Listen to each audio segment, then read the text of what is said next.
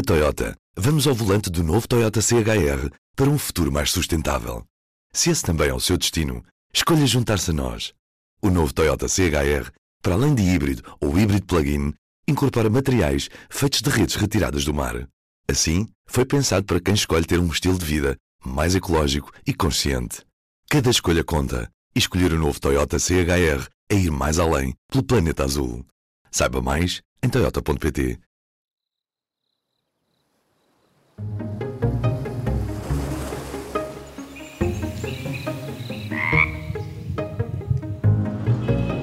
Este é o azul.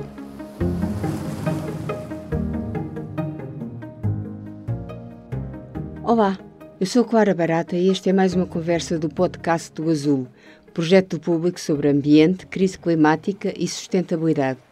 Vemos notícias sobre a destruição da Amazónia e a violação dos direitos humanos, até do direito à saúde dos povos indígenas, como aconteceu com o povo Yanomami no Brasil, cuja crise tem origem numa verdadeira invasão das suas terras por garimpeiros ilegais em busca de ouro.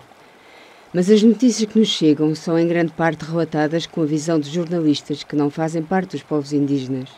Olham de fora para esta crise que é tanto sobrevivência de um modo de vida como da própria floresta. Vilma Reis, uma jornalista brasileira com larga experiência de rádio e especializada em jornalismo de ciência, está a fazer o doutoramento na Universidade de Coimbra sobre a história do jornalismo que fazem os próprios povos originários, sobre os problemas que os afetam. Bem-vinda, Vilma. Estuda jornalismo indígena brasileiro. Pode dizer-nos o que é este jornalismo, como é praticado, como tudo começou?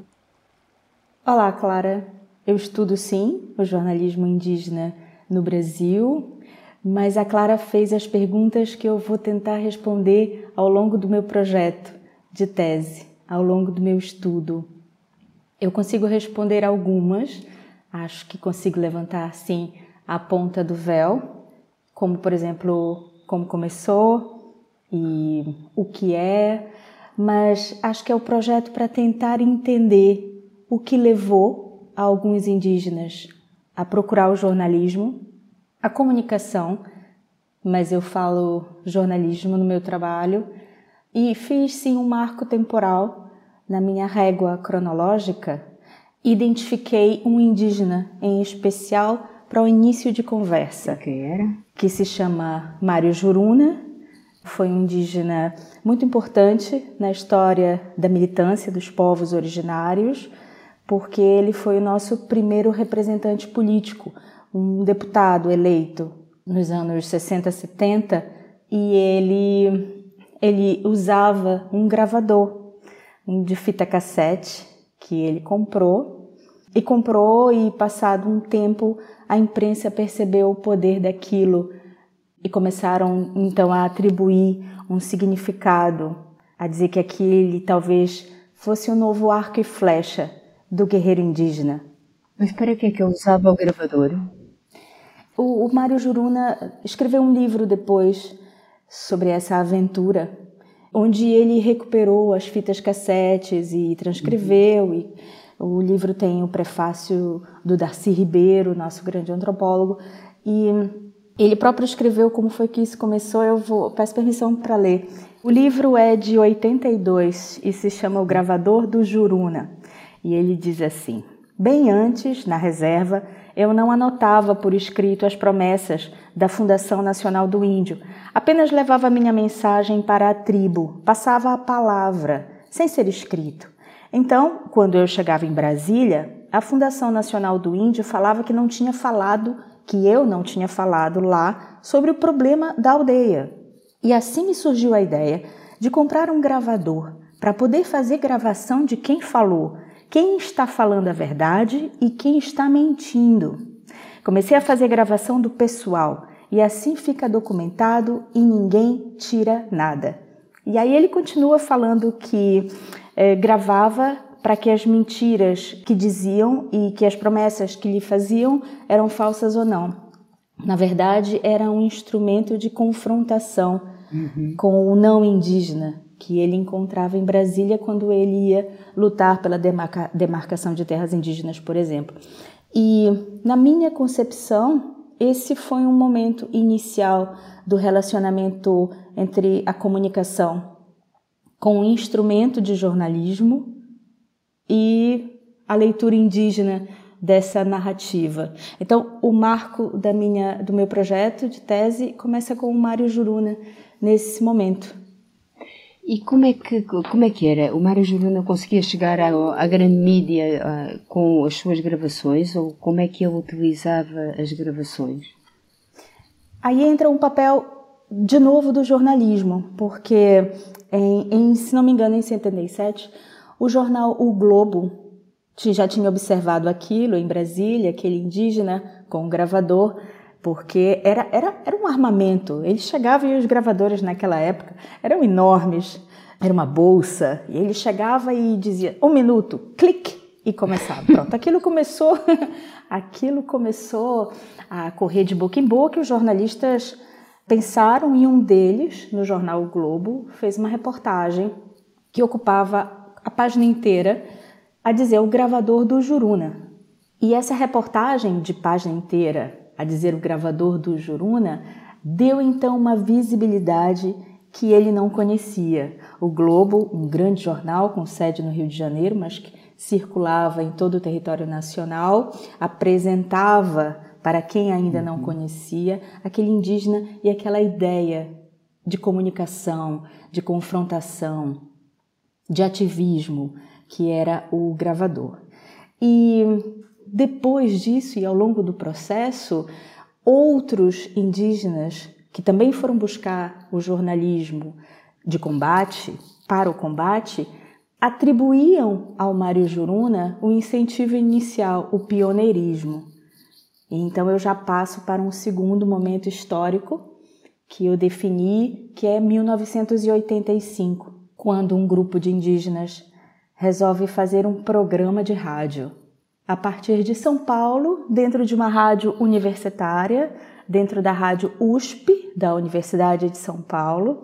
Ele já era um grupo de indígenas que trabalhavam na União é, da Nação Indígena, e trabalhavam nessa parte de comunicação e identificaram então, ele já tinha um jornal, um jornal impresso, pequenino, que era enviado por correio para outros indígenas, outros locais, outras aldeias, mas eles achavam que aquilo não estava dando muito certo em termos de comunicação, resolveram então dar esse passo para o rádio.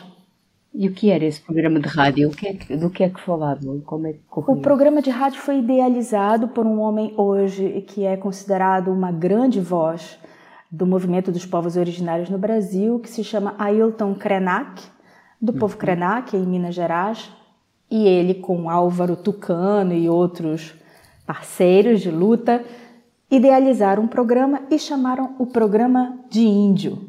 Hum. Então o programa tinha 20 minutos, era semanal, começou em 85 e durou até 91.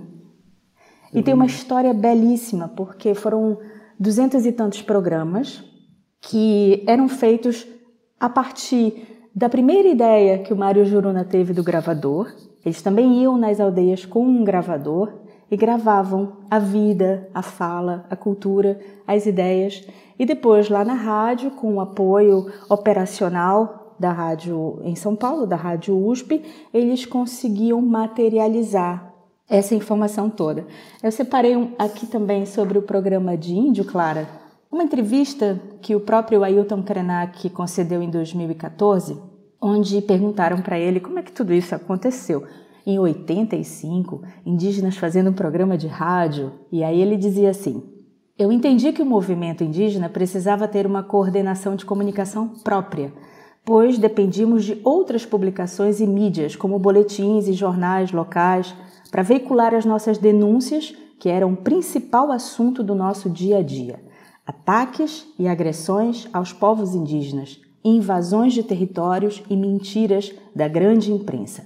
Então, começamos com um jornal impresso, com este nome, Jornal Indígena. A edição era mensal e era dirigido às lideranças nas aldeias. Era enviado por correio e outros meios possíveis, como forma de mobilização para as questões nacionais. Mas esse jornal era também gravado em fita cassete, que era uma novidade naquela época. Essa fita cassete, inspirada no gravador do Mário Juruna, fazia sucesso nas aldeias, pois levava notícias, reportagens e música de vários povos, promovendo então um intercâmbio, mostrando um pouco a nossa diversidade linguística e cultural, além de apresentar as lideranças entre si, criando uma sociabilidade entre pessoas que tinham tudo em comum nas suas lutas, mas nem sequer se conheciam. Porque o Brasil, com aquela grandeza territorial, ele acolhe hoje 256 povos que falam mais ou menos 150 línguas diferentes. Eles estão muito distantes entre eles. Não é um monolito, não é uma coisa só. Eles são muito diferentes. E o programa, a rádio, as ondas do rádio, na cabeça do Ailton Krenak, do Álvaro Tucano, poderiam encurtar essas distâncias de mobilização. E tiveram esse peso realmente? Sim, eles começam então dessa gravação do jornal, que era um documento, um papel, eles liam o jornal, e aí também tem o contributo da oralidade na narrativa Sim. indígena, liam e enviavam para as aldeias e todo mundo parava para ouvir esse material. Então depois eles começaram a perceber, vamos fazer outros materiais. E eles foram construindo o programa de índio. Mas aquilo tinha ficado ali no passado, em 1985 até 91. Em 2009, o programa foi recuperado. As fitas magnéticas foram recuperadas através de um projeto em São Paulo e foram disponibilizadas para todos nós através da internet. Então hoje uhum. existe uma plataforma na internet que não chegou a disponibilizar todos os programas, isso não foi possível, alguns se perderam, porque eles gravavam em cima de programa, em cima de programa uhum. alguns, mas quase 200 estão lá.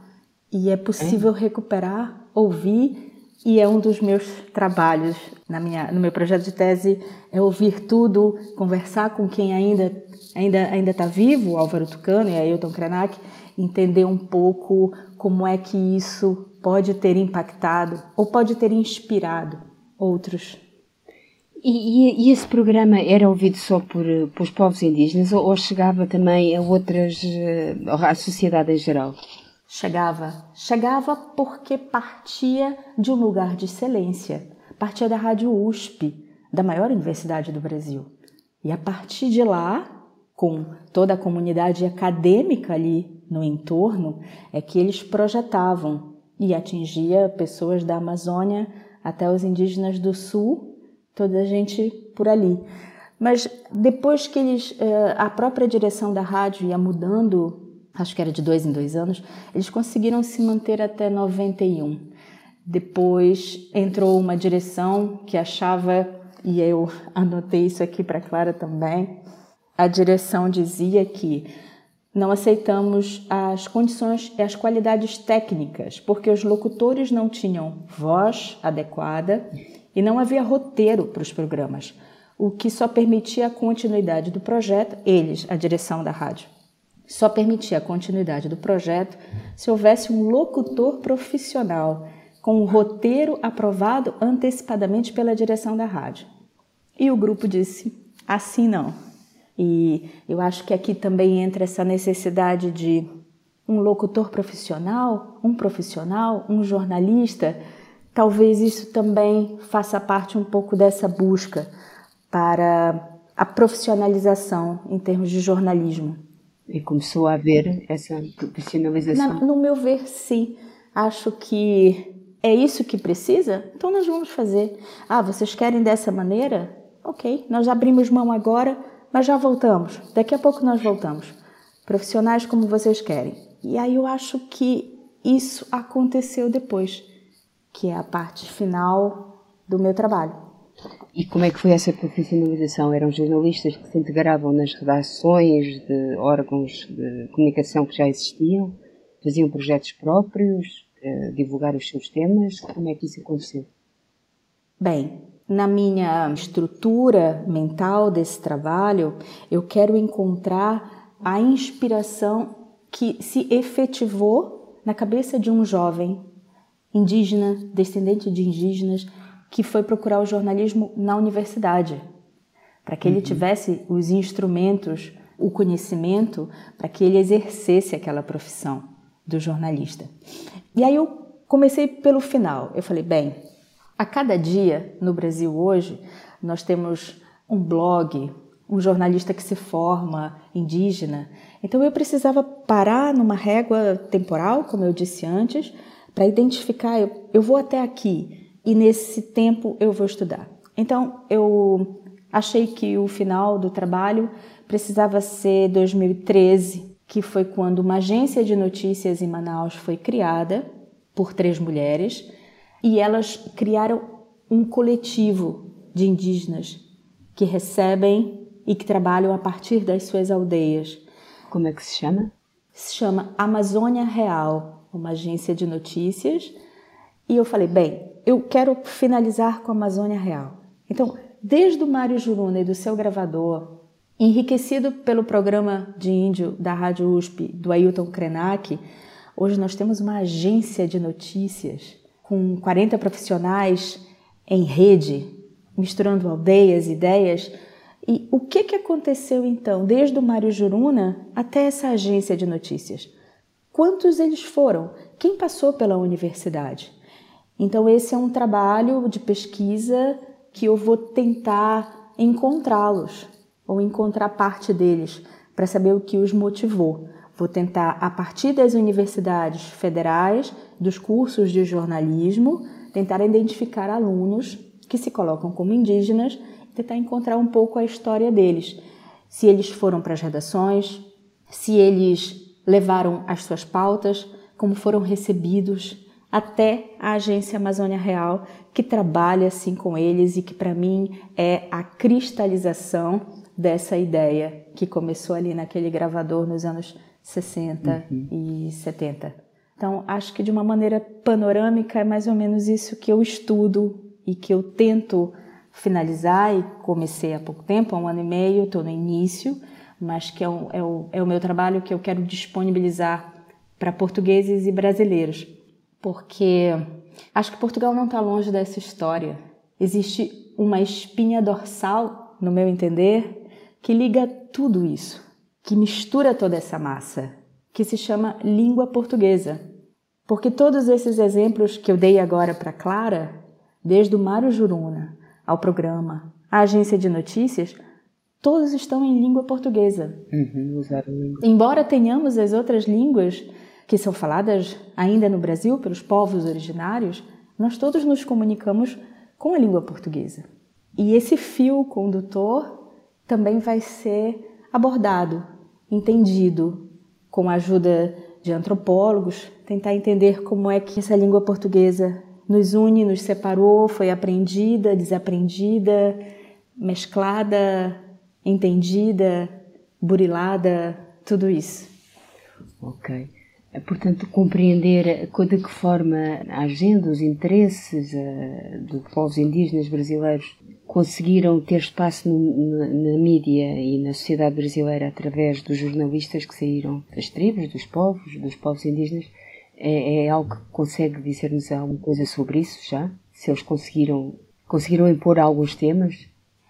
Eu acho que sim, eu acho não, eu tenho certeza que sim, porque nós tivemos a criação pela primeira vez na história do Brasil, de um ministério dedicado, destinado a eles, o Ministério dos Povos Originários, que tem como ministra a Sônia Guajajara, e eu acho que essa é realmente a materialização dessa luta contínua que começou há tanto tempo, mas que agora ganha um momento especial. Acho que nós estamos vivendo o início de uma nova etapa porque parece que a história é feita desses movimentos, né? Sim, um século não começa de repente no dia 1 de janeiro, ah, começou o século 21, como nós Sim. vivemos no dia 1 de janeiro de 2000. Não, eu acho que a história se movimenta dessa maneira e a criação desse ministério é uma nova etapa, uma nova página. E é uma bonita página, depois do que o Brasil tem vivido em relação aos povos originários. Um retrocesso que, que tem se mostrado ao mundo através do, do jornalismo também. E eu acho que nós agora vamos colher alguns frutos dessa terra semeada lá atrás. E acho que talvez esse trabalho mostre se a comunicação efetivamente teve um papel preponderante nisso. Uhum. Como a imprensa tem papéis preponderantes em, em vários lugares. E eu quero tentar entender, quero ouvir deles. Porque acho que é disso tudo que se trata, é ouvir deles. A Elaíse Farias, que é uma das fundadoras da agência Amazônia Real, ela concedeu uma entrevista que foi publicada nessa uh, primeira semana de fevereiro para o jornal inglês, o Guardian.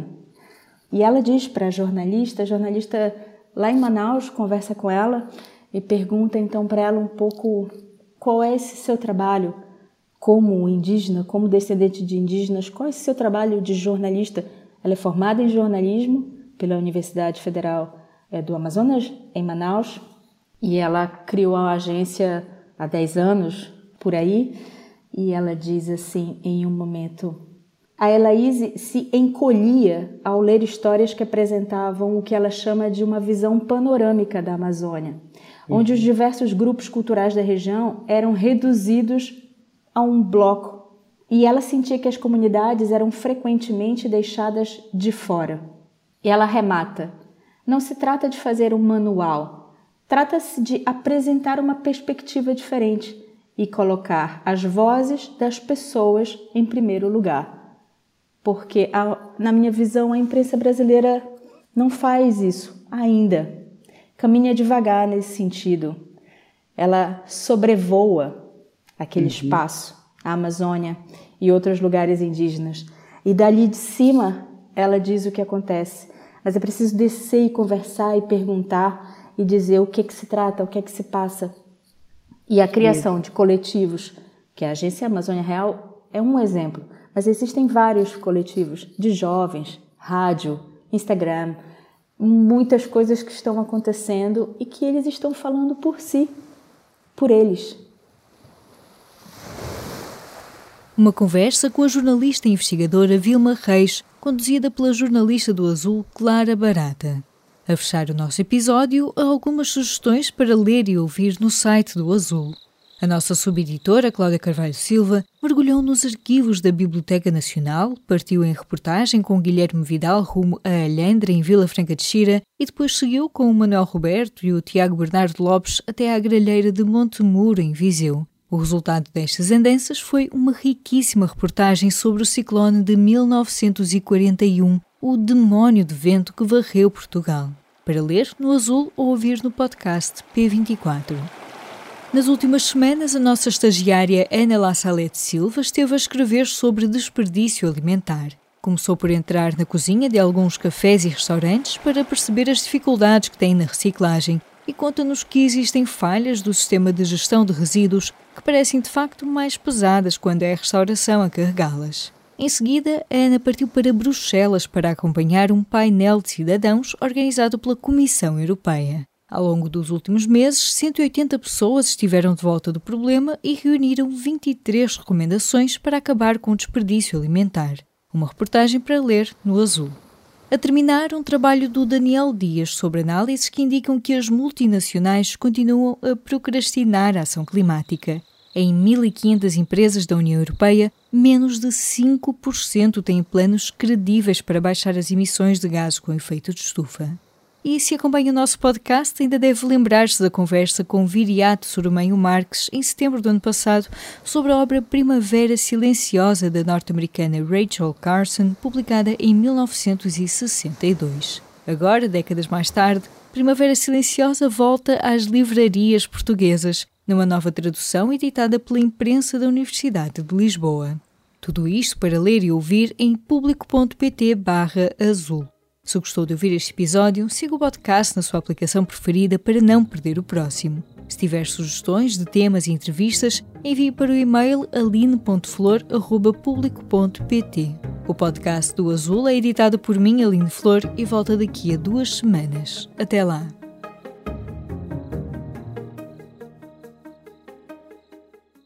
O público fica no ouvido. Na Toyota, vamos ao volante do novo Toyota CHR para um futuro mais sustentável. Se esse também é o seu destino, escolha juntar-se a nós. O novo Toyota CHR, para além de híbrido ou híbrido plug-in, incorpora materiais feitos de redes retiradas do mar. Assim, foi pensado para quem escolhe ter um estilo de vida mais ecológico e consciente. Cada escolha conta e escolher o novo Toyota CHR é ir mais além pelo planeta azul. Saiba mais em toyota.pt